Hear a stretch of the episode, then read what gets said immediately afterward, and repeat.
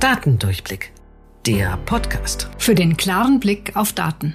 Mit Irit Nachtigall und Katharina Schüler. Naja, sagen wir mal, nicht wilden, aber sehr, sehr schönen Silvesterfeier zusammen, eher ruhig. Und wir haben Glückskekse geknackt. Und der eine Glückskeks, da meintest du sofort, dass du einen Podcast dazu aufnehmen möchtest. Und der hieß? Der hieß Jede Minute Lachen schenkt dir eine Stunde mehr Leben. Ja, und warum wolltest du dann sofort dazu einen Podcast? Weil das so wunderbar zu allen möglichen statistischen Studien passt, die wir immer wieder hören. Und auch zu dem Titel von dem Buch, das ich mitgeschrieben habe, Grüne Fahne SUV und Joggen macht unsterblich. Da geht es nämlich um eine ganz ähnliche Frage bei dem Thema Joggen. Nämlich die Frage, kann ich mich unendlich laufen, wenn ich einfach nur lang genug laufe? Der Hintergrund ist eine Studie, in der untersucht worden ist, dass jede Stunde, die man joggen geht, einem sieben Stunden mehr Lebenszeit schenkt. Und das würde ja bedeuten, wenn ich jeden Tag mindestens vier Stunden jogge, dann gewinne ich 28 Stunden und kann damit unendlich lang leben, oder? Wie siehst du das, Irit? Unbedingt.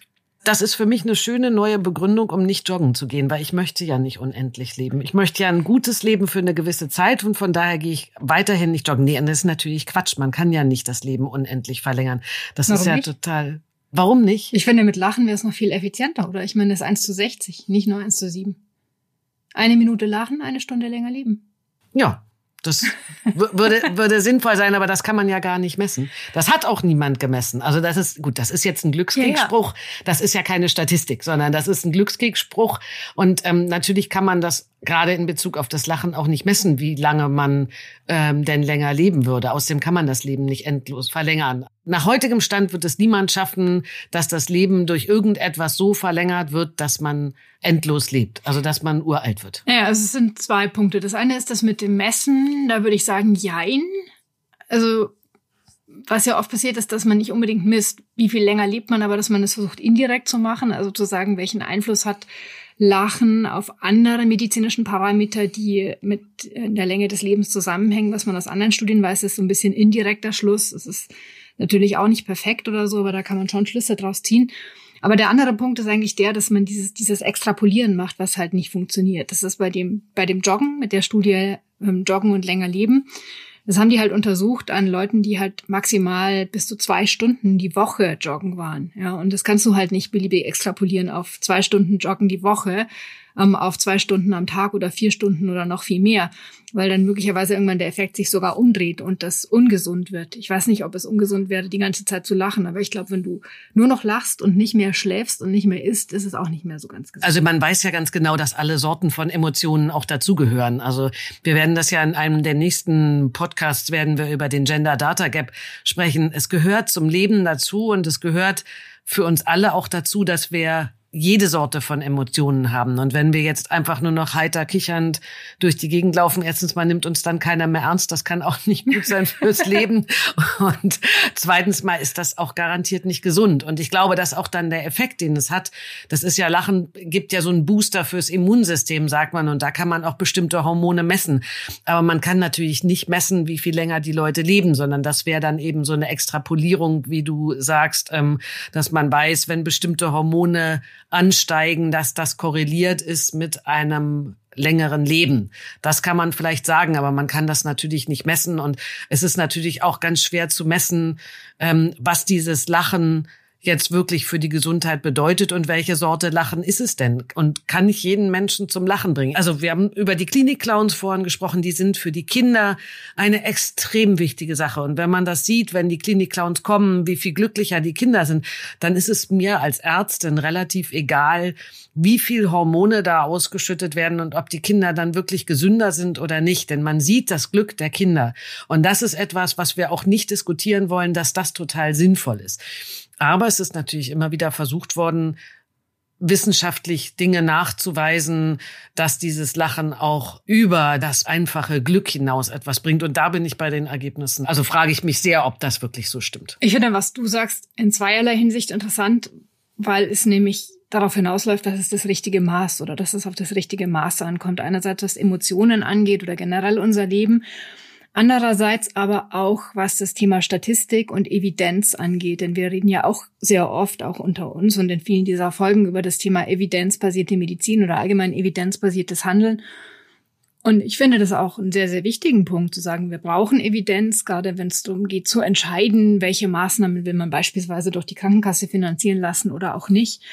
Aber auch hier gibt es halt bestimmte Dinge, die man nicht untersuchen kann nach, ähm, nach dem Goldstand, randomisierte, kontrollierte, doppelblinde Studie oder so. Ich meine, Kinder merken, ob sie lachen oder nicht. Kliniken, in denen viel gelacht wird, in denen Klinikclowns sind, sind nun mal andere Kliniken als Kliniken, in denen sowas nicht eingesetzt wird.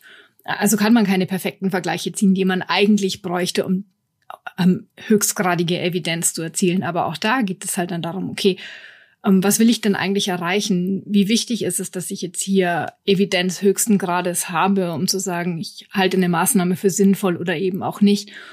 Und ich finde, in manchen Stellen gibt es halt auch, auch Dinge, die kann man vielleicht nicht perfekt wissenschaftlich untersuchen, aber dann kommt eben Erfahrung mit dazu oder Intuition. Und das, glaube ich, dürfen wir nicht vergessen, wenn wir über Studien und Statistiken reden. Wenn es gerade, gerade wenn es um die Anwendung geht und um die Entscheidung im Einzelfall, dann ist es eben nicht mehr nur Statistik als Wissenschaft von den Massenentscheidungen oder Massenphänomenen, sondern dann kommt es eben auch darauf an, alle Details in der Situation richtig zu erfassen. Und das, glaube ich, ist in der Medizin oder in allen allen Bereichen, in denen es am Ende um den Menschen geht, mindestens genauso wichtig. Absolut. Und äh, ich meine, die, zumindest die Beobachtung ist ja, dass Menschen, die einen größeren Lebenswillen haben, auch länger leben. Das ist natürlich dann auch immer, was ist Henne, was ist Ei, ne? Wenn du weißt, dass es wirklich jetzt ganz stramm auf dein Ende zugeht und du loslässt und sozusagen keinen Lebenswillen mehr hast, weil du loslässt und weil du auch einfach das Leben gehen lässt, warum auch immer. Kinder können das ja sehr viel leichter übrigens als Erwachsene. Ähm, die sind mit dem Sterben, tun die sich, ich habe lange in der Kinderanästhesie gearbeitet, tun die sich sehr viel leichter als Erwachsene, die sich ja oftmals aus merkwürdigen Gründen noch ans Leben klammern. Aber wenn die Menschen das dann loslassen und eben leichter gehen, dann ist eben die Frage, was ist da Henne, was ist Ei? Ich meine, die haben natürlich sozusagen in Anführungszeichen den Lebenswillen nicht mehr, weil sie wissen, dass es geht zu Ende und dann sterben sie auch bald. Ob das dann aber die Begründung dafür ist, dass ein äh, erniedrigter Lebenswille auch dein Leben kürzer beendet, da sind wir schon wieder in so Bereichen, wo man eben nicht weiß, was ist Henne, was ist Ei und das dann wissenschaftlich zu begründen, ist eben auch ganz schwer und sicher auch nicht randomisiert, kontrolliert, nachstudierbar. Hm. Ich finde, was du sagst gerade ist fast schon ein wunderschöner Schluss für unsere Folge, weil wir sind am Anfang des Jahres und das heißt auch das alte Jahr loslassen, loslassen können, was nicht so schön war, auch überlegen, was will ich behalten, was will ich aussortieren, was nehme ich mit ins neue Jahr rein. Das heißt, loslassen können kann auch den Lebenswillen steigern, oder? Absolut kann es das. Und äh, ich finde, du hast recht. Du hast absolut recht. Das ist ein wunderschöner Schluss und was wir auf jeden Fall ins neue Jahr mitgenommen haben schon, denn wir haben ja schon 2024 ist dieser Podcast und den wird es weitergeben. Ja. Das war Datendurchblick von Thema, ein Podcast mit Katharina Schüler und Professor Dr. Irit Nachtigall. Wenn ihr keine Folge verpassen wollt, abonniert uns auf Apple Podcast, Spotify oder wo auch immer ihr eure Podcasts am liebsten hört. Und wenn euch der Podcast gefällt, Hinterlasst doch eine 5-Sterne-Bewertung, damit auch unsere Statistiken steigen. Bis zur nächsten Folge.